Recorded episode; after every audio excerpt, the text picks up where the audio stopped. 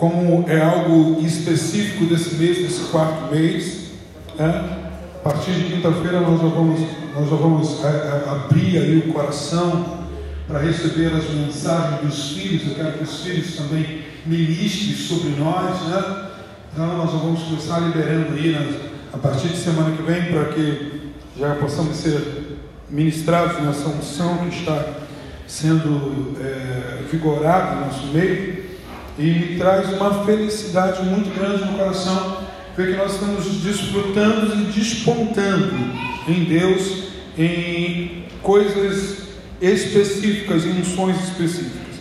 Então ontem foi uma grata surpresa ver todo o contexto do culto dos jovens de ontem, a palavra ministrada com muita propriedade, falei aleluia, já tem mais uma pregadora para a gente colocar para ministrar a palavra, glória a Deus só ir lapidando e treinando, que daqui a pouco já está no ponto de estar ministrando em congresso. Glória a Deus. Então, a minha felicidade é ser ministrado pelos filhos.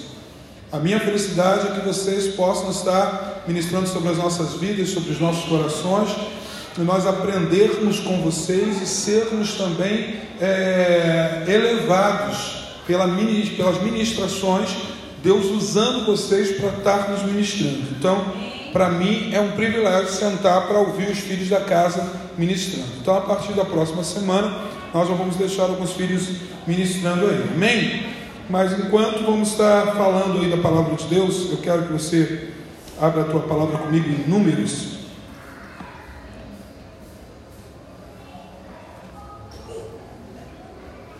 Números 13.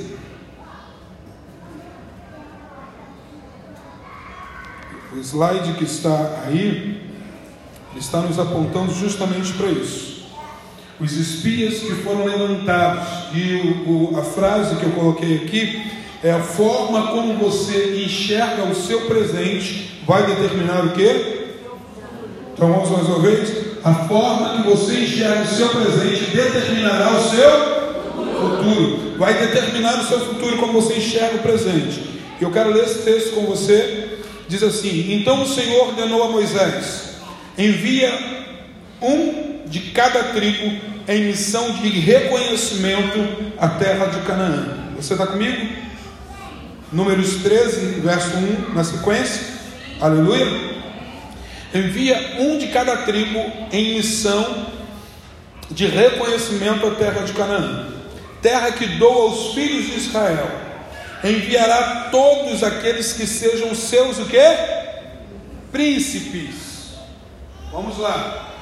Paulão, faz por favor, tira aí e bota a Bíblia, para que a gente possa já estar tá aqui, vocês já visualizaram Josué e Caleb com cacho de uva aí e já identificaram quais são os capítulos, nós vamos falar sobre isso hoje. Então, para que você possa é, acompanhar comigo, a versão é King James. Estou no verso 2. Diz assim: envia-lhes homens, um de cada tribo, em missão de reconhecimento. Números 13, verso 2. A terra de Canaã, terra que eu dou aos filhos de Israel. Quem, quem estava presenteando os filhos de Israel com a terra? Deus. Então, nós não podemos temer aos presentes de Deus. Porque tem pessoas que, quando o Senhor entrega um presente, ele tem temor, porque o presente de Deus, às vezes a embalagem é diferente do conteúdo. E você precisa prestar atenção para você conseguir captar a essência do presente. Porque alguns presentes de Deus vêm embrulhados com papéis de dificuldade de difícil acesso. Você olha assim, fala pela, pelo embrulho do presente, fala: Meu Deus, se isso é um presente de Deus, imagina quando Deus me castiga. Mas é um presente que precisa ser desembrulhado. Você ainda está comigo? Aí ele diz assim: Eu dei essa terra. Se Deus deu, é um presente. Você está me entendendo? Estou me fazendo entender com você? Sim ou não? Sim. E ele diz assim: Enviarás todos aqueles que sejam seus príncipes porque dentro do conceito de Deus, você já alcançou uma estrutura de governo. Agora, o que não faz você governar é justamente a mentalidade que você está carregando como bagagem durante esse tempo que Deus está te adestrando para entrar no seu destino. O nosso grande problema não é a capacidade de empreender, isso Deus já colocou dentro de nós. Agora, a bagagem que a gente traz nos atrasa, porque pensamos como escravos ainda e não pensamos como príncipes. Quando Deus pediu para que Moisés escolhesse, fala: Moisés, quebra o galho, não escolhe qualquer um. Escolhe príncipe, porque príncipe tem que ter mentalidade de quê? De príncipe. Agora nós estamos vendo que tem alguns príncipes com a mentalidade ainda escravizada. Porque o difícil não foi sair do Egito. O difícil foi tirar o Egito de dentro da essência. É por isso que você precisa entender que esse mês é o mês que Deus está levantando o príncipe para um destino. Deixa a mentalidade de egípcio lá para trás. De escravo, de egípcio não, de escravo do Egito. Não era nem a mentalidade de egípcio, era a mentalidade de escravo do Egito. Bom, deixa eu continuar o texto. E assim Moisés o fez. Enviou-os pelo deserto de Parã, conforme a ordem do Senhor. Todos eram o quê? príncipes israelitas, ou chefe dos israelitas, eles não eram, amados, aqueles que acompanhavam, eram aqueles que determinavam. O que, que eu quero que você entenda? Deus já te deu a capacidade de governo, e Deus espera, simplesmente a expectativa de Deus é para que você evidencie o que Ele já te marcou para ser. Esse mês é o mês de você evidenciar o príncipe que está dentro de você. Esse mês é o mês que os espias subiram e diz: aí ele vai dar o nome, eu não quero entrar no nome dos príncipes. Verso 17, vamos para lá, pula já para o verso 17. E Moisés enviou para verificar a terra. Isso. De Canaã ele disse: Subi pelo Negueb e em seguida atravessai a região montanhosa. Então observai a terra como é o povo que habita na terra? Ele é forte ou ele é fraco? É pouca gente? É escassa ou é numerosa a população? A terra em que esse povo vive é boa ou é ruim? Se a cidade em que moram são fortificadas, são cercadas por muros ou não? E o solo, você vai e vai me trazer um relatório. Você continua me entendendo? O que, que Moisés estava confiando? Moisés estava confiando que a mentalidade de príncipe iria fazer com que eles fossem e voltassem como grandes empreendedores. Deus está apostando em nós para que a gente exerça a nossa autoridade de príncipe e não tenha mente de escravo. Deus falando, eu vou te dar, você vai lá e traz um relatório relatório do que você está vendo. Conforme você enxerga, eu falo, a forma que você enxerga o seu presente vai determinar o seu futuro. Provérbios, ele diz no capítulo 32, verso 7, diz: Assim como imaginou o seu coração, outra versão diz, a sua alma, assim o é. Se você está olhando o que está em volta de você e você está com a mentalidade de que não vai dar certo, desiste. Não vai dar certo. Porque você já está contaminado pela situação que você está vivendo. Deixa eu dar sequência. Diz, então me traga o relatório se o solo é fértil, se é pobre, se existe ali floresta ou se não. Sente o que? corajosa. A gente precisa ser corajoso até para identificar o nosso futuro. Eu não posso ter medo do futuro. Meu futuro será bom e a minha esperança não será frustrada. Eu tenho gerado crises de ansiedade porque eu estou preocupado com o futuro. Eu deitarei e dormirei e o Senhor me abençoará enquanto eu estiver dormindo. Por quê? Porque é promessa. Às vezes eu falo com ela, o que, que a gente vai fazer? Falei, a gente vai dormir, porque quando a gente dorme, o Senhor dá para a gente. Então, não tem o que ser feito. O que não tem jeito, eu falo muito isso lá em casa. O que não, não tem jeito, não tem? Não tem jeito para a gente, mas para Deus tem tudo jeito. Porque quando você canta aquela canção de uns minutos atrás, E depois você vai olhar para lá para frente você diz, eu te entrego o controle. Eu deixo mas como que não entrega o controle? Está desesperado com o que vai acontecer ainda. Está visualizando, vendo que tem um monte de coisa boa, mas só está vendo a dificuldade no meio das coisas boas. Paulo diz: Eis que uma grande porta se me abriu. Mas sabe o que ele diz no contexto desse texto? Mas são grandes os adversários. Uma grande porta tem grandes adversários. Uma vez alguém chegou aqui, pastor, ora por mim que eu vou, eu vou fazer um concurso e o concurso só tem 10 vagas. Eu falei, tem 10 não. Como não, pastor? Eu li edital, só tem 10 não, tem 9. Como 9, pastor? Vivo não, porque uma já é sua. Se eu for encarar as coisas com pessimismo, eu não avanço. Resultado, está aprovado, está concursado, está lá, já entrou em linha de estabilidade. A gente precisa entender que o que o Senhor nos apresenta é para ver como a gente está enxergando, porque a gente só vai acessar o que a gente está enxergando. Como assim Deus olhou, falou para Abraão: Abraão, olha, olha para essa terra. O que você está vendo que eu vou fazer contigo? Eu vou te dar. Então eu preciso entrar naquilo que Deus está querendo me expor, na certeza que eu sairei vitorioso desse empreendimento. Não tenha medo de entrar nos empreendimentos que Deus já te posicionou para que você vá. Você vai conseguir. E aí ele diz assim: trazei alguns frutos dessa terra, porque eu preciso fazer com que quem não foi entenda o que eu, o que eu vi. Por isso que o Senhor materializa algumas coisas do que a gente libera no, no profético, é, não é para você, é para que os outros entendam. Porque você já sabe que Deus vai fazer contigo. Mas para que as pessoas saibam que Deus vai fazer com elas, primeiro tem que ver o fruto na tua mão. É por isso que nesse período de crise, algumas pessoas aqui estão vivendo sobrenatural. Sabe o que, é? É o fruto da terra que ela já foi, espiou, viu que é boa, viu que vai conquistar, fala que eu estou trazendo para vocês verem, porque eu já fui lá e já vi. Quem trouxe esses, esse caso de honra? Josué e Caleb. Os únicos, sabe por quê? Porque quem traz o fruto, ele tem a convicção que ele vai tomar posse. É por isso que Deus está marcando alguns aqui nessa, nesses dias. Deus está marcando com a materialização da promessa da terra. E isso, deixa eu te falar no profeta, é só amostra grátis do que vai acontecer. Porque quando tu possuir, quando você entrar, aí, meu irmão, vai ficar pleno. Não é a plenitude, mas é o teu destino. Não alcançamos ainda, mas vamos alcançar.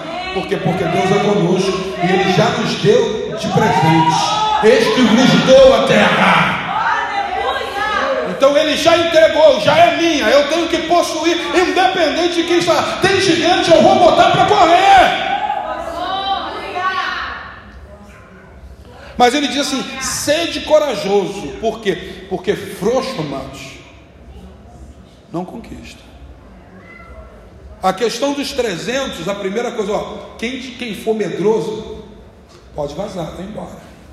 Quem tem algum compromisso, se aliançou aí com a, com a, esposa e vai casar por esses dias, vai entrar em lua de mel, também não vem não, pode ir embora. Começou a mandar embora. Primeiro os frouxos, depois os displicentes. Porque no lugar de batalha não dá para você estar com alguém que é displicente. Porque essa pessoa coloca em risco a vida dela e a sua.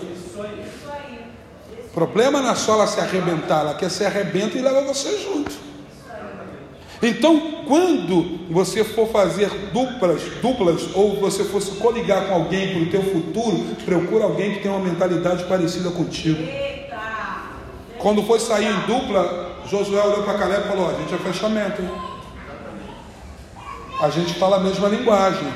Por quê? Andarão dois juntos se não tiverem de acordo? Então, o que vai fazer eu ascender no futuro, eu preciso estar com pessoas que encorajam o meu posicionamento diante de Deus e das promessas dele. Isso aí. Aleluia. Deixa mais adiante. Trazei alguns frutos da terra. E era início das primícias da uva. Subiram eles para espiar a terra desde o deserto de Zin até a Reoboete. na direção de Hamat, a entrada, subiram Negev, chegaram a Hebron, e etc, etc. Viram os descendentes dos gigantes.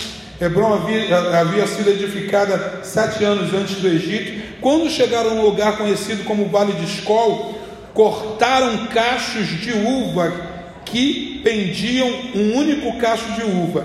Dois homens carregavam o cacho pendurado numa vara. Colheram também romães e figos. Verso 25. Quando terminou, quantos, quantos dias? Quantos dias? 25, ao cabo de? Ao acabou uma quarentena. Você vai começar a olhar o número 40 na Bíblia depois dessa quarentena. Você vai começar da palavra quarentena, você vai olhar o, essa, essa expressão quarentena, 40 dias, você vai entender que isso é muito profético. Muito profético.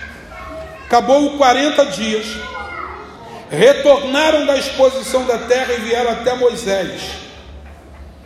Arão e toda a congregação de Israel em Cades Barneia, no deserto de Parã, onde prestaram relatórios e eles e toda a congregação ali reunida lhe apresentaram os frutos trazidos da terra. Então, primeiro eles viram os frutos. O que que era, amado? Os frutos apresentados diante de uma negativa, de uma mente escrava, os frutos perdem o seu potencial de convencimento. Tem gente que é tão incrédula que nem ele vendo acontecendo, ela acredita que vai poder acontecer com ele. Ele está debaixo de uma incredulidade, e esses dias é justamente para arrancar a incredulidade do nosso coração. O Senhor está nos chamando para nos tratar na questão da incredulidade. Qual é a boa notícia? A terra mana leite e mel. Mas ele diz: E deram o seguinte depoimento: Fomos à terra a qual enviaste, na verdade, a terra que nós fomos possuídos, a terra mana, leite e mel. Eis aqui os produtos, eis os frutos da terra. Aqui estão os sete frutos da terra. Lá tem tamareira, lá tem, lá tem oliveira, lá, lá tem trigo, lá tem cevada, lá tem romã, lá tem, tem tudo. Mas olha só, a terra boa, ela produz. Essa terra é, é um, é um presente de Deus, mas, versículo 28, mas contudo, entretanto, porém, todavia, o povo que habita lá é o que? Poderoso. Esse povo é o que? Poderoso. Eles olharam o povo e acharam que o povo era Bom, o povo era poderoso e eles que acabaram com o exército inteiro dos egípcios. O povo era poderoso e o Egito mandou os mestres dos mestres nas artes de guerra, só de, de, de, oficiais qualificados, quase 300 em carros de roda de ouro. E aí aconteceu que o Senhor desceu sobre aquele lugar, trovejou sobre aquele lugar, choveu sobre aquele lugar e simplesmente, uau, acabou tudo. Amado, esqueça, o mais poderoso é aquele que está conosco do que aqueles que estão com eles. Passe a olhar os seus problemas entendendo que o Senhor dos Exércitos é contigo. Mas contudo o povo que habita lá é poderoso. As cidades são fortificadas e muito grandes. Também vimos lá descendentes de gigantes. Os amalequitas vivem no, no Negev. Os hititas e os jebuseus e os amorreus habitam nas regiões montanhosas. Os cananeus vivem perto do mar e junto ao Jordão. Olha só, queridos, eles estão falando: existem demônios em tudo quanto é lugar. Amados, demônios estão de posse de uma terra que você ainda não entrou por medo ou por covardia, mas o Senhor já liberou. Amados, tem demônios de posse daquilo que Deus já entregou para você como promessa. Então você vai entrar, vai tomar, vai dissipar esses principados, essas potestades e vão tomar posse da bênção do Senhor sobre a tua vida.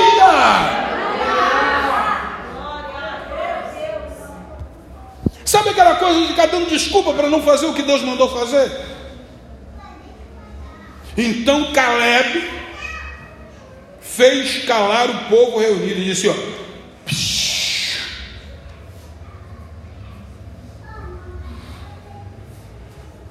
subamos e fazemos o que? Herdamos. O que é herdar? Porque na verdade ele diz: eles estão lá, mas essa terra é de propriedade do nosso. A gente só herda de parentes.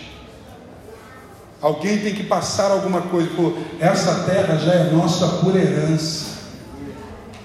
Aí a gente cantava muito tempo. Tudo que Jesus conquistou na cruz é nossa herança. Então, se Jesus já conquistou na cruz, por que eu estou com medo de tomar posse, de possuir aquilo que Jesus já conquistou? A vitória já é nossa pelo sangue dele. Entretanto, os homens que haviam acompanhado reagiram: não podemos marchar contra esse povo, visto que é mais forte do que nós. E puseram-se a difamar. O que é difamar? Repita comigo: lançar má fama.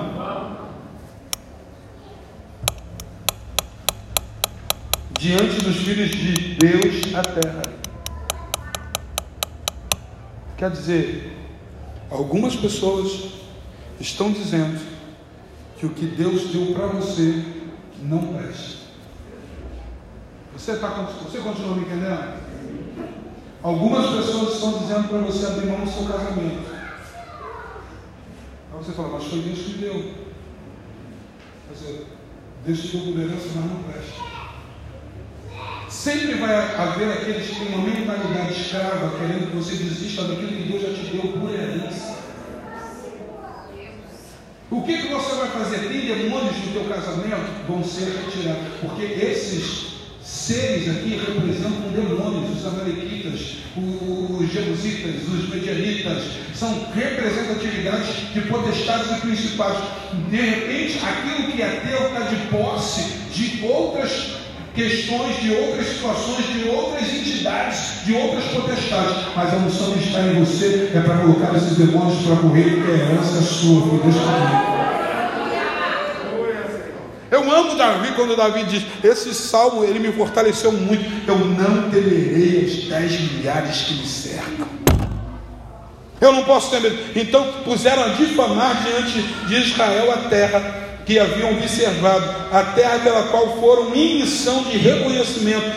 Ele diz: Essa terra devora os seus habitantes. Todos aqueles que vimos ali são homens de grande estatura. Mentira! Mas o medo faz a gente enxergar coisa onde não existe. Lá também vimos gigantes descendentes de Anak, diante de quem parecíamos como gafanhotos. Meu Deus. O, verso, o capítulo 14 diz: Então toda a congregação elevou a voz, começaram a gritar, o povo chorou muito aquela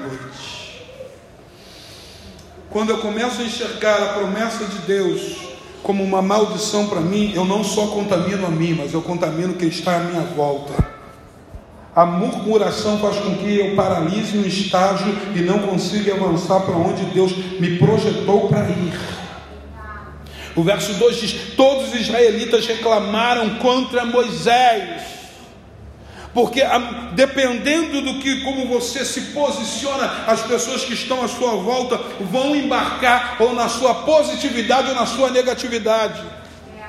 Tem gente que quando chega no ambiente ele alegra o ambiente, tem gente que quando chega no ambiente empodrece aquele ambiente. Você fala, meu Deus do céu, o clima estava tão bom, foi só fulano chegar porque ele traz contigo, a, traz com ele a raiz da murmuração, ele contamina todo mundo. O povo que precisava entender que aquilo era um propósito de Deus para possuir, para sair dali mais corajoso, diz que o povo chorou a noite toda. Tem gente chorando a noite toda por causa de más notícias, mas deixa eu te dizer algo: o Senhor vai fazer você conquistar aquilo que Ele te chamou para ser. Ah. Todos os israelitas começaram a reclamar. Eu estou só lendo o texto contigo. Se der, a gente ministra. Contra Moisés e Arão. E exclamavam: O que? Antes tivéssemos o quê? Morrido aonde? Na terra do Egito. Antes morrêssemos todos no deserto. Queridos, não existe lugar preferido para morrer. Mas é, morrer, é melhor morrer lutando por uma promessa do que morrer desistindo daquela promessa. Eu prefiro continuar, queridos, lutando pelaquilo que Deus prometeu sobre a minha vida. E diz o verso 4: murmuravam um com os outros. Escolheremos, pois, um líder e vamos voltar para o Egito. Então, diante da assembleia e da congregação dos filhos de Israel, Moisés e Arão prostraram-se com as suas faces na terra, diante daqueles que espiaram a terra.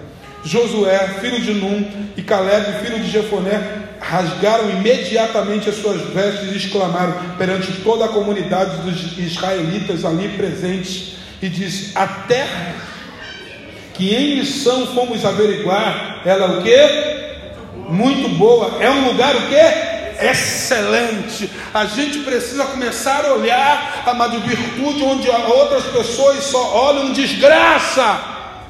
Eu preciso entender que o que Deus me prometeu vai se cumprir na minha vida. Se o Senhor nos é propício, se Ele está ao nosso favor, Ele nos fará entrar nessa terra pessoalmente e dará a nós. Deus vai conosco e pessoalmente vai transferir a posse para. Eu tenho que entender que nas minhas batalhas o Senhor vai comigo. Eu não luto as minhas guerras como os outros lutam. Eu não posso olhar a adversidade e achar que é o fim. Eu preciso acreditar que Deus pode mudar a história. É de fato uma terra que mana leite e mel. Tão somente não os rebeles contra o Senhor. Não tenha medo do povo daquela terra pois o devoraremos como um bocado de pão. Sua sombra protetora lhes foi retirada, ao passo que o Senhor, o Eterno, está conosco. Portanto, não tenhas qualquer receio deles. Feche seus olhos, eu quero orar por você. Antes de começarmos a ministrar o teu coração. Senhor Deus Pai nós sabemos que o Senhor tem nos feito, feito promessas, o Senhor tem nos entregue aquilo que é nosso, que foi prometido, programado. O Senhor não nos tirou da onde estávamos para perecer, para sofrer. O Senhor nos tirou da onde nós estávamos escravizados para viver uma vida e uma vida com abundância. O Senhor não nos tirou para morrer debaixo de potestades e principados que habitam no lugar que é nosso. Nós queremos começar a profetizar de antemão que todos os inimigos que estão em nossa terra, em nossa propriedade, em nosso legado espiritual, dentro da nossa missão de conquista, eles começarão a ser subjugados pelo poder da tua palavra todos os demônios que tentam entrar nos casamentos, nos relacionamentos, nas vidas profissionais, na vida financeira. Esse mês é o mês de eu enxergar o meu presente com a perspectiva de um futuro bom e de uma esperança que não possa ser frustrada. Eu não posso olhar a situação de hoje, ver a adversidade e achar que eu não vou conseguir, porque o Senhor dos Exércitos está conosco e o Deus de Jacó é o nosso refúgio e fortaleza. Senhor, levante hoje príncipes com mentalidade de Josué e Caleb, não como os dez príncipes com mentalidade de escravos que preferiam voltar a ser escravos no Egito do que empreender guerra contra aqueles que estão de posse de algo que é deles. Senhor, começa a reverter frouxo em corajoso agora. Porque voltar para o Egito simbolizava regredir e jogar fora todo o esforço que Deus já nos fez para nos libertar de todas as mazelas do Egito. Voltar para o Egito é, é, é dizer que Deus é incapaz de cumprir aquilo que prometeu em nossa vida. Voltar para o Egito, se rebelar, é dizer que Deus não tem a capacidade de cumprir aquilo que nos prometeu. Isso não é uma verdade. Senhor, não daremos nenhum passo de volta ao Egito, pelo contrário, continuaremos rumando a nossa terra, independente dos gigantes, independente, Senhor, das fortalezas, independente das cidades muradas como Jericó, Senhor, porque elas vão cair por terra ao toque do chofar nos faça entender hoje que esta mensagem precisa ganhar muita peculiaridade em nossos corações para remover a identidade de gafanhoto. A identidade fragilizada de quem nasceu para ser príncipe, mas só consegue se enxergar como gafanhoto só consegue se enxergar como um inseto insignificante que só tem na sua, no seu instinto a destruição. Todo espírito destrutivo de gafanhoto será arrancado da sua vida.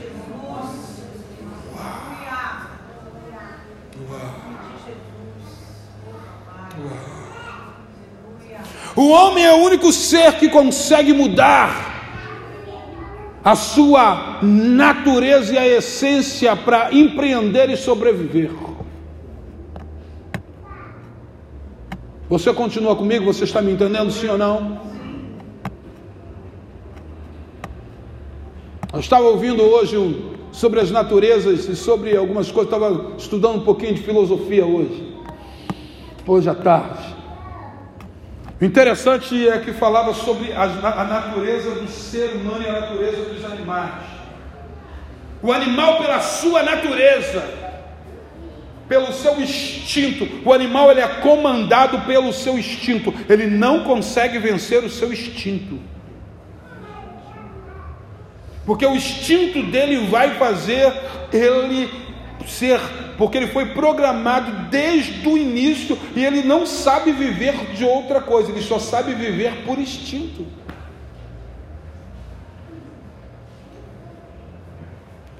Você lava um porco, a gente já falou isso muito no, no encontro. Você dá um banho num filhote de porco, você limpa ele, tira ele da lama, dá um banho cria ele em casa, na coleirinha, passeando com ele. Quando tu soltar o porco, ele vai procurar uma lama, sabe por quê? É o instinto dele.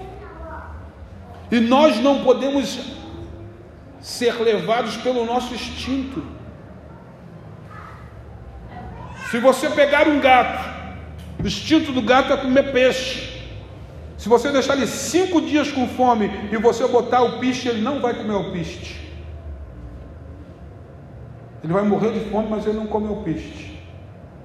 Meu amado, se eu deixar você com três horas com fome, você come até os dedos. Porque o teu instinto é de sobrevivência. Você se molda para poder acessar. Porque Deus está falando, eu não estou dizendo para você que o que eu te prometi vai ter facilidade, mas você é capaz de vencer. Aleluia. Aqui, o interessante, a primeira sensação aqui que esse, esse povo teve, esses príncipes tiveram e conseguiram contaminar mais de 3 milhões de pessoas, é a síndrome do gafanhoto. Os sintomas dessa fraqueza, nós não podemos subir. Por que, que eu não posso? Quando a palavra me diz, eu posso todas as coisas daquele que me fortalece, a gente não pode subir para empreender? Pode sim! Quem diz que eu não posso conquistar? Quem diz que eu não posso vencer? Quem diz que eu não posso sair dessa vida que por instinto eu vivo até hoje? Porque meus pais eram assim. Eu estou acostumado assim. Você pode quebrar. Por isso, queridos, que o novo nascimento, por que, que é preciso um novo nascimento? Qualquer religião não precisa nascer de novo. Você sabia disso? Nenhuma. Quando Nicodemos procura Jesus e fala para ele, bom mestre, o que farei para herdar a vida eterna? Ele morre. Necessário nos é o quê? Mas como nascer de novo?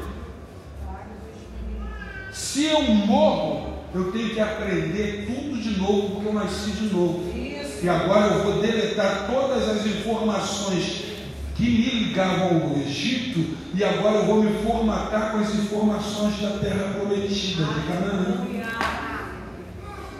A formatação do Egito não serve mais para a nova vida. Eu tenho que nascer de novo. Eu tenho que entender que agora o meu empreendimento é de fé, não é mais de vista. Eu não preciso ver para crer, eu só preciso crer para ver. Diferenciou, mudou a história. Ah, pastor, mas eu não tenho informação. Queridos, você não tem informação, você ainda tem tempo, você vai se formar, mas Deus vai te usar além da sua formação. Você está me entendendo? Está fazendo algum sentido para você? Sim. Agora eu não posso ter aquela síndrome da, da, da fraqueza. Eu não posso subir.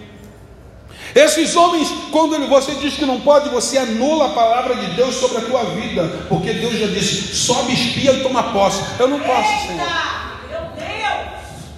Deus já te chamou para alguma coisa nesta casa e você está protelando dizendo: Eu não posso, porque não pode ou não quer? Não pode ou é mais fácil voltar para o Egito?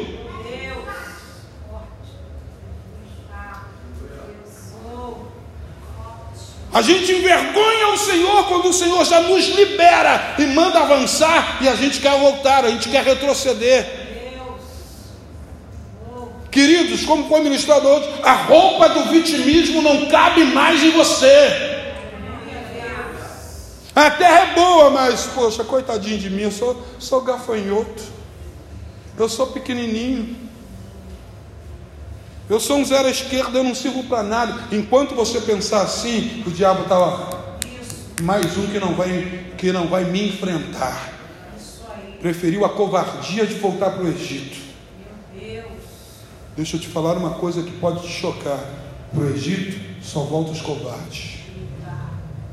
Para o Egito só voltam os frouxos. Para o Egito só voltam os tímidos. Aqueles que querem conquistar têm que atravessar o Jordão para entrar na terra da promessa. Você pode aplaudir o Senhor.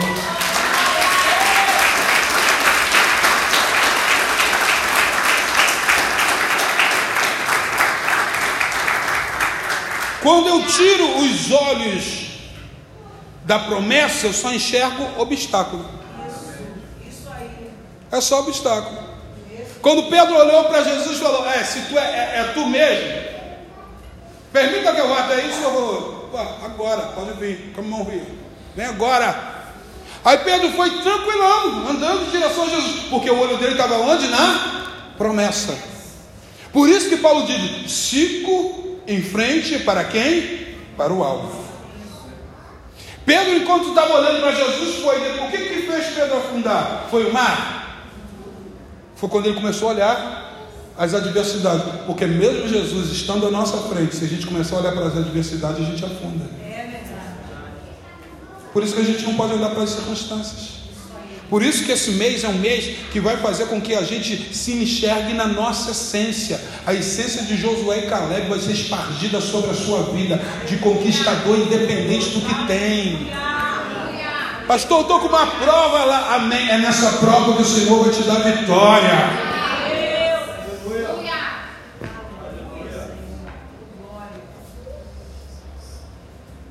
Capítulo 13, vamos lá. Números, capítulo de número 13. O verso 31. Olha só o que, que diz assim. Número 13, 31. Olha o que esses caras dizem. Rapidamente, para a gente andar um pouquinho. Entretanto, os homens que haviam acompanhado reagiram: não podemos marchar contra esse povo, visto que eles eram o quê? Baseado em quê? Que os outros são mais fortes do que nós. Baseado na medição de força humana? Baseado no que você está vendo, você pode dizer que alguém é mais forte que você, que alguém é mais capaz que você, que alguém é mais inteligente que você, que alguém é mais propício que você. O pai dele é o teu pai e já te deu por herança aquilo que você vai tomar posse. Para de se achar inferior aos outros. Não, essa roupa de vitimismo não cabe. E tentaram durante muito tempo no Brasil e convenceram algumas pessoas que elas são inferiores e têm que brigar por alguma coisa. Você não precisa brigar, você precisa só entrar e ir direto ao teu destino, porque o teu pai já te deu como promessa. Essa roupa não cabe para você. Não serve para você. Você tem que se desfazer dela. Inferioridade. Ah, eles são mais Quem foi que disse? Davi, quando viu Golias, querido. Alguns historiadores medindo e tal, etc., diz que Davi tinha 1,65. Imagina. 1,65. Pequeno. Golias tinha quase o dobro dele, tinha quase 3 metros. Quando Davi olha para Golias e diz: Quem é esse incircunciso para tirar o mando com o exército do Deus vivo? Não é ninguém. Ele parece que é forte, mas o que está comigo é mais forte do que o que está com ele. Eu preciso entender que os milagres de Deus, eles não são o suficientes para atuar num coração onde há incredulidade. A pessoa pode ter visto vários milagres, se ele colocar incredulidade no coração dele, ele não sobe para possuir o que Deus deu. Ele se contenta. Porque mais milagre que essa galera viveu durante o decorrer desses dias todos, e agora olhar, era para eles falar: ó, como, olha o que, que aconteceu, querido, as dez pragas no Egito, a gente está desesperado com uma praga só. No Egito tiveram dez pragas, o gafanhoto vinha para cá para o Brasil, mas descobriu que o PT fez, já tinha destruído tudo, não tinha mais nada para destruir, é voltar para o outro lado, desviaram a rota, não tem mais nada para destruir no Brasil, o que já foi feito. Então a gente está com uma praga, está todo mundo meio que desesperado. Agora você imagina dez pragas que aconteceram no Egito. Você já imagina o, o incômodo que é você, agora traz mulheres, as pragas da, das rãs, já, já pensou? Que desgraça, você abrir panela até saindo de dentro da panela. Cristina já começou a, começou até a coçar a cabeça do, do, do piolho, da, da praga do piolho. Já pensou? Todo mundo. Aí você vê isso acontecendo do outro lado. E você vê que nada disso acontece contigo. Os egípcios na escuridão e luz aqui, a água lá transformou em sangue, pegar a água, está apodrecida, e aqui o pessoal tomando banho, bebendo, be, bebendo água, fazendo tudo o que precisa fazer. Só nessa situação já era para eles entenderem que quando Deus está no negócio, amado, o resto é o. Eu preciso entender que eu sirvo um Deus poderoso e um Deus vivo, que Ele dá jeito no que não tem jeito. Ele abre porta até onde não tem parede. Diz desde que pus uma porta diante de ti. Ele está dizendo que tem parede, não, mas a porta ele abriu.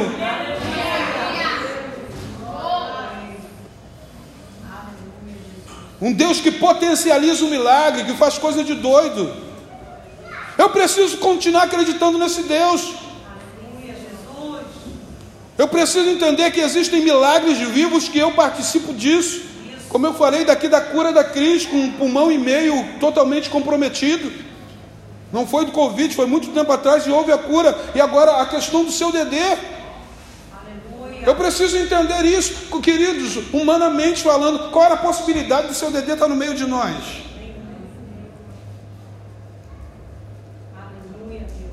Mas quando eu começo a acreditar que o que é impossível para o homem é total, amado, milagre sobrenatural para a gente. Para Deus, isso é o natural de Deus fazer milagre. Essa dimensão que ele vive. Você acha que quantos casamentos Deus já restaurou? Por que, que logo o teu que ele não vai restaurar? Você precisa Quanta gente que já saiu da miséria e já se tornou grande empresário, alguém bem sucedido. Por que, que você não pode sair de uma vida miserável se você está vivendo? Por que, que não? Por que, que não pode acontecer com você? Se o pai já te deu como herança. Eu não posso ser contaminado pela mentalidade do gafanhoto. Esse mês é o mês para a gente escolher o que, que a gente está vendo e como a gente vai processar o que está vendo. Se eu colocar os olhos na dificuldade, a gente não empreende e não empreende nada. O provérbio diz: o preguiçoso diz: tem um leão lá fora, eu não vou sair. O mesmo provérbio diz que quem olha o tempo nunca semeará. E se não semear, sabe o que, acontece? Não tem colheita. Eu preciso tomar do posicionamento de começar a andar segundo o que Deus determina. Isaac estava num lugar de seca tremenda, em Gerar. Sabe o que Deus diz para Isaac? Semeia nessa terra. Isaac podia dizer: Senhor, tu está maluco. Como é que eu vou botar meu dinheiro nesse negócio? O negócio vai, vai dar em nada, eu vou perder até as sementes que eu dei. Diz que ele semeou, enquanto a pessoa colhia um, ele colhia cem. Ele botava uma semente, quem colhia um, ele colhia cem por um. Cada semente que ele plantou, ele colhia cem. Mas por que, que ele colhia cem e o resto não colheu nada? Diz que ele ficou tão rico que o povo daquela terra falou: vai embora que se tornou mais poderoso do que o, o rei dessa terra. Porque quando a gente segue, segue, os princípios de Deus, a gente vai possuir o que é nosso por herança. Eu preciso entender isso. Agora, o que é difícil é quando você começa a focar só nas adversidades, nos problemas, nas impossibilidades, na sua fragilidade, na sua inferioridade. Diz o verso 32, ó, e puseram a difamar diante dos filhos de Israel a terra, são os propagadores das más notícias.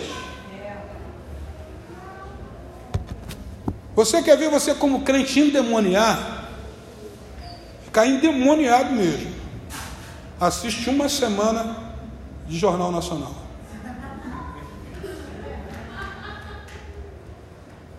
Se você tossir, você achar, vai achar que está no último estágio que vai morrer. Porque é só morte. É só morte. É só caos. É só... E a gente vai sendo dominado pelas más notícias.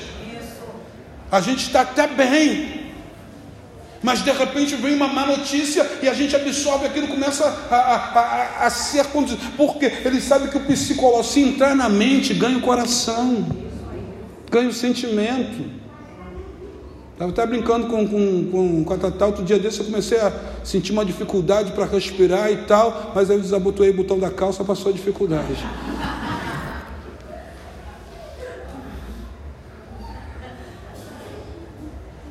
Qualquer coisa você acha que você está contaminado. Ela cortou ali. Qualquer coisa você acha que você está contaminado. Por quê? Porque você é arauto do caos. Eles começaram a dizer: Ó, a terra tem gigante. Começaram a difamar a terra. Amado, aquilo que Deus fez para você é perfeito e vai se concretizar na sua vida, independente da dificuldade que você vai se empreender. Mas você vai vencer em nome do Senhor. Para de juntar os arautos do caos.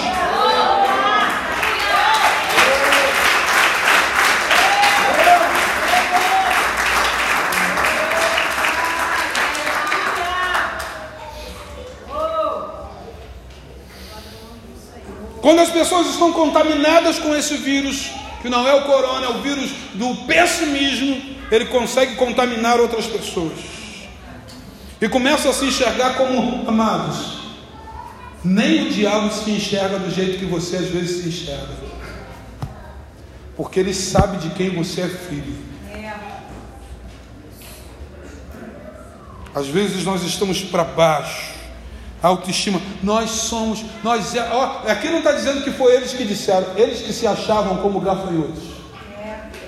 Ou eu foco no cacho de uva gigante, ou eu foco no gafanhoto. Não dá para focar nos dois. Ou eu vejo a bênção e a compensação que tem por eu seguir o princípio, ou eu me arrebento seguindo aquilo que os outros estão dizendo, os propagadores do caos. Mas aí, o que que entra aqui, amados? Caleb tem que ter um profeta.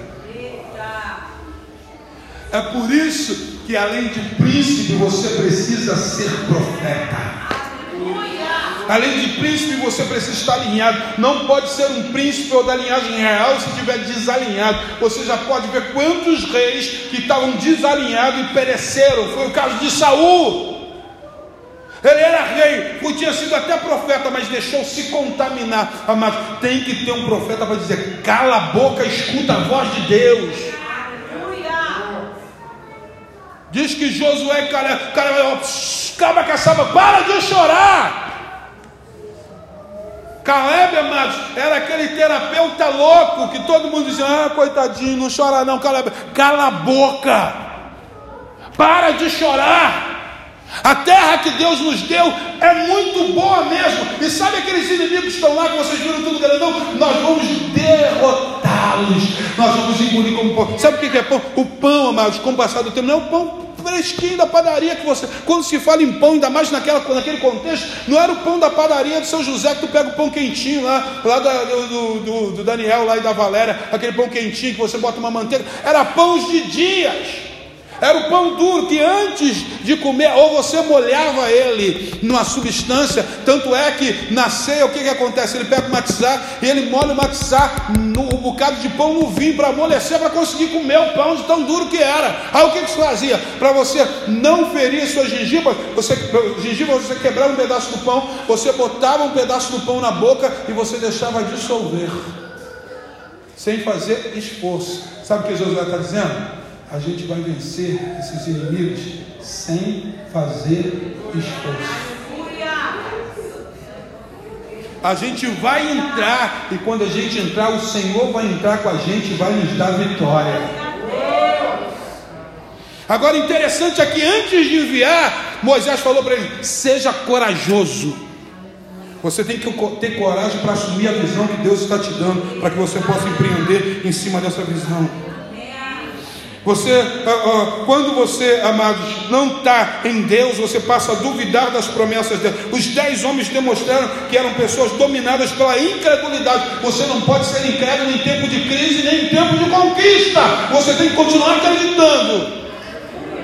Em tempo de crise, Isaac falou: Eu vou semear debaixo de uma palavra. Eu não posso duvidar. Eu não posso duvidar das promessas de Deus em tempo de crise. Eu tenho que lançar a minha rede. O interessante é que Pedro falou: Senhor, nós já pescamos tudo o que podíamos pescar nessa noite, a madrugada toda, não apanhamos nada, não rendeu nada. Eu, é porque vocês não jogaram do outro lado, joga do outro lado. O que, que a gente tem que fazer? A gente tem que obedecer. A gente tem que ir debaixo da palavra daquele que tem a voz profética. Porque sabe o que, que acontece? Às vezes a gente sabe, a gente acha que sabe de tudo.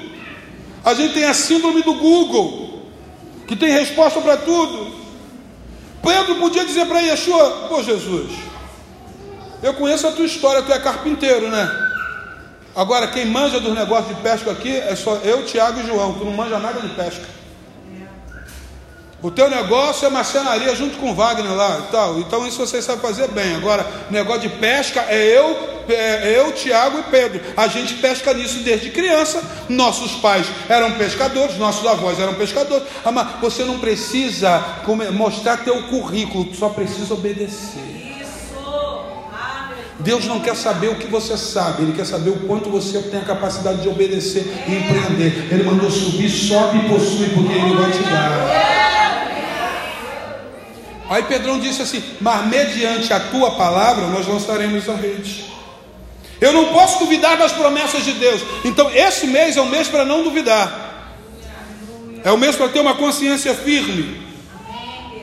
Eu não posso ter facilidade de esquecer os feitos de Deus. Aqueles doze homens, só Josué e Caleb que lembraram do que Deus tinha feito, o resto esqueceu. Sabe o que, que acontece? A gente passa a esquecer de Deus depois que Ele faz alguma coisa boa para a gente.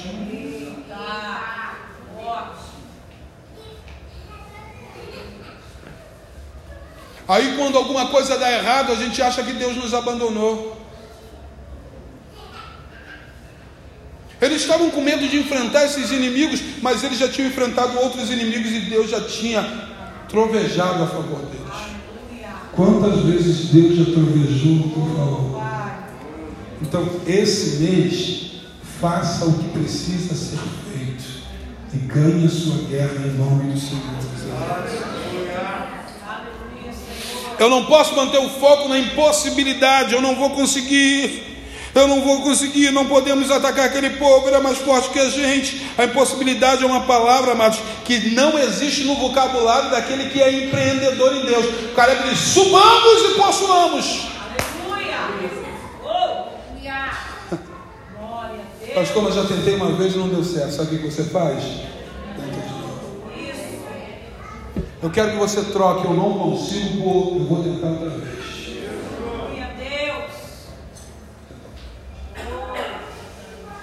Pastor, esse casamento não está. Tenta mais uma vez. Pastor, não consigo deslanchar na vida profissional. Mais uma vez. Pastor, não consigo me livrar de, de dessa situação, desse vício. Tenta outra vez. É melhor tentar outra vez do que voltar para o Egito.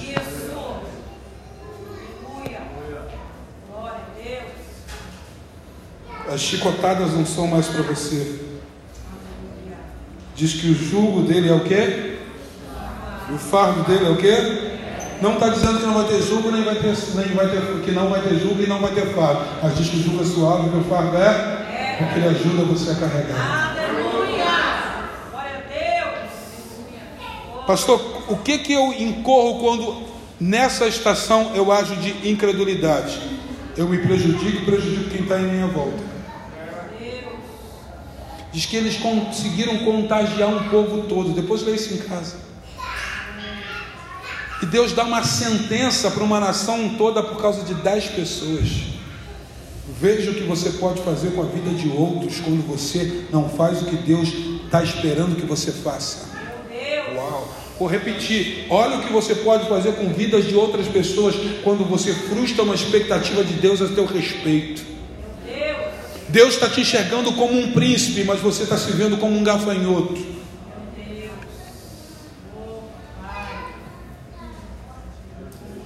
Olha, olha, o capítulo 14, eu vou, eu vou fechar. Já passei até do horário por demais.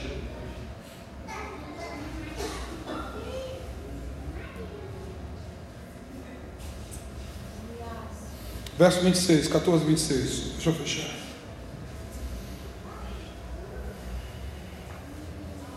Quando você vive debaixo de incredulidade, nenhuma palavra profética surge efeito no teu coração. Pode vir um cacho de uva da terra prometida, tu vai falar, não dá para mim não.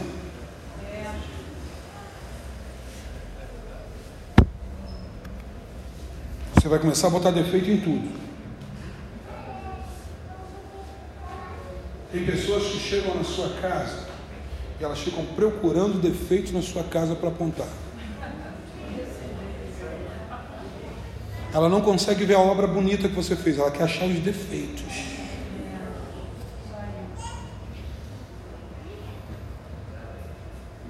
Nós estávamos embolsando aqui essa igreja na época, pastor João lembra disso. Chegou alguém aqui e falou, mas aquele tijolo ali, por que, que aquele tijolo ali está daquele jeito ali? Meio diferente dos outros. É porque teu esposo não estava aqui para ajudar. Aí ficou assim torto, que se ele tivesse aqui, ele tinha consertado. Lembra disso, pastor João? A pessoa chegou no domingo, antes do culto, chegou cinco e meia para olhar o defeito da parede. Não viu tudo que tinha sido feito. No início aqui a gente trabalhava até as quatro e meia, cinco horas, tomava banho num banheiro aqui atrás, não é um banheiro que a gente improvisava, já trazia a roupa quando vinha para cá às oito horas da manhã.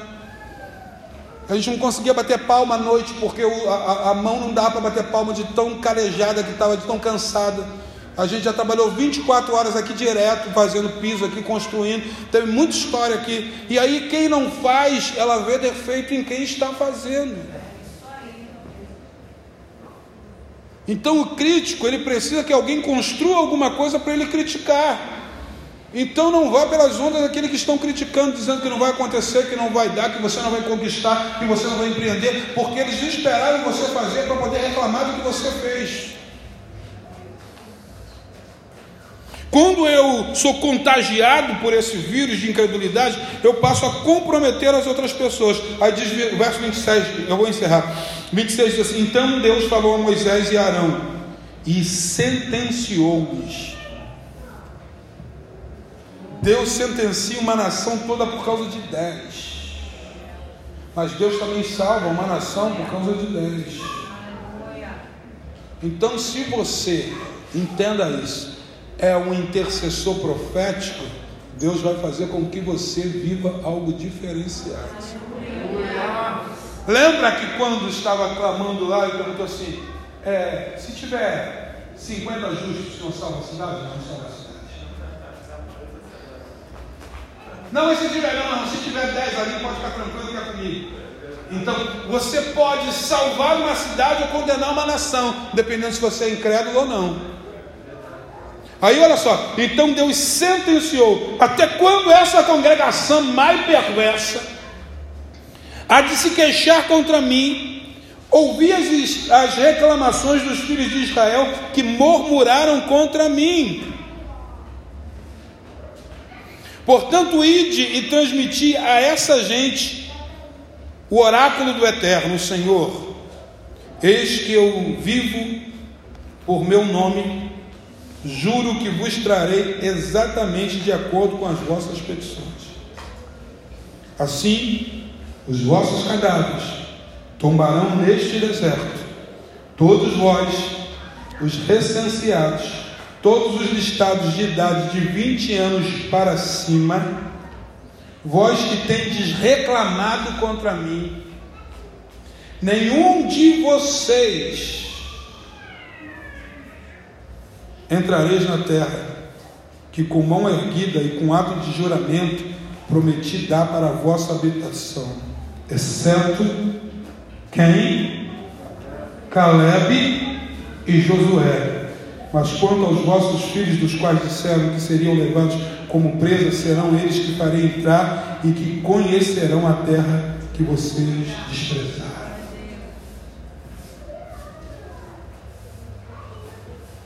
Uma nação inteira foi condenada porque dez pessoas decidiram não viver debaixo de promessa. Eu queria que vocês colocassem o pé. Chamar o Hélio para cá. O que a minha atitude pode gerar, de incredulidade pode gerar, não só para mim, mas para outras pessoas, a perda do acesso àquilo que eu tenho por direito como herança. E o que, é que eu vou fazer agora, pastor? Eu preciso arrancar de mim toda a incredulidade. Este mês é o mês que eu preciso ser liberto de todos os resquícios de dúvidas. Eu preciso entender que o Senhor dos Exércitos me fará possuir aquilo que é meu por direito e herança.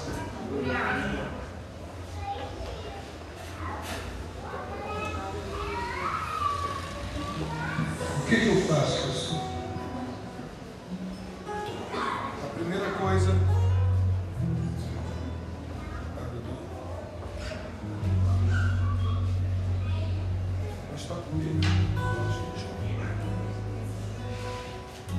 primeira coisa que eu preciso fazer é reconhecer que eu tenho que andar debaixo da palavra profética do Eterno. Se Deus disse que eu vou conquistar, se eu tenho uma promessa para acessar, eu não tenho que me preocupar com a circunstância que eu estou vivendo hoje, porque o meu presente só vai determinar o meu futuro se eu olhar o meu presente com um olhar de incredulidade acerca daquilo que Deus quer para a minha vida. Eu preciso entender que esta noite é uma noite que os céus estão abertos diante desse altar, que, como anteriormente, antes do ato profético com as nações, nós ministramos aqui, há um altar que te conecta aos céus através do sacrifício. E qual é o sacrifício? O sacrifício é eu matar toda a incredulidade de dentro de mim. Entender que o Senhor dos Exércitos vai comigo para qualquer batalha, Ele não vai me deixar. Este não te deixarei, Este não abandonarei, estarei contigo, presente em todos os momentos. Eu queria que você fechasse os seus olhos. Eu preciso ministrar algo sobre o teu coração antes de nós tomarmos esse. Já posso trazer os